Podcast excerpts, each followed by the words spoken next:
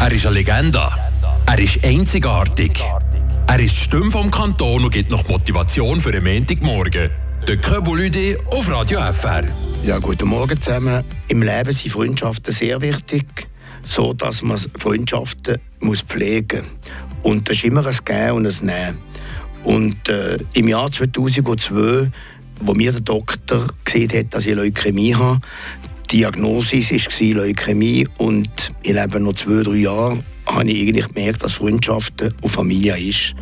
Und da bin ich froh gewesen, dass ich eine liebenswerte Familie und gute Freunde hatte.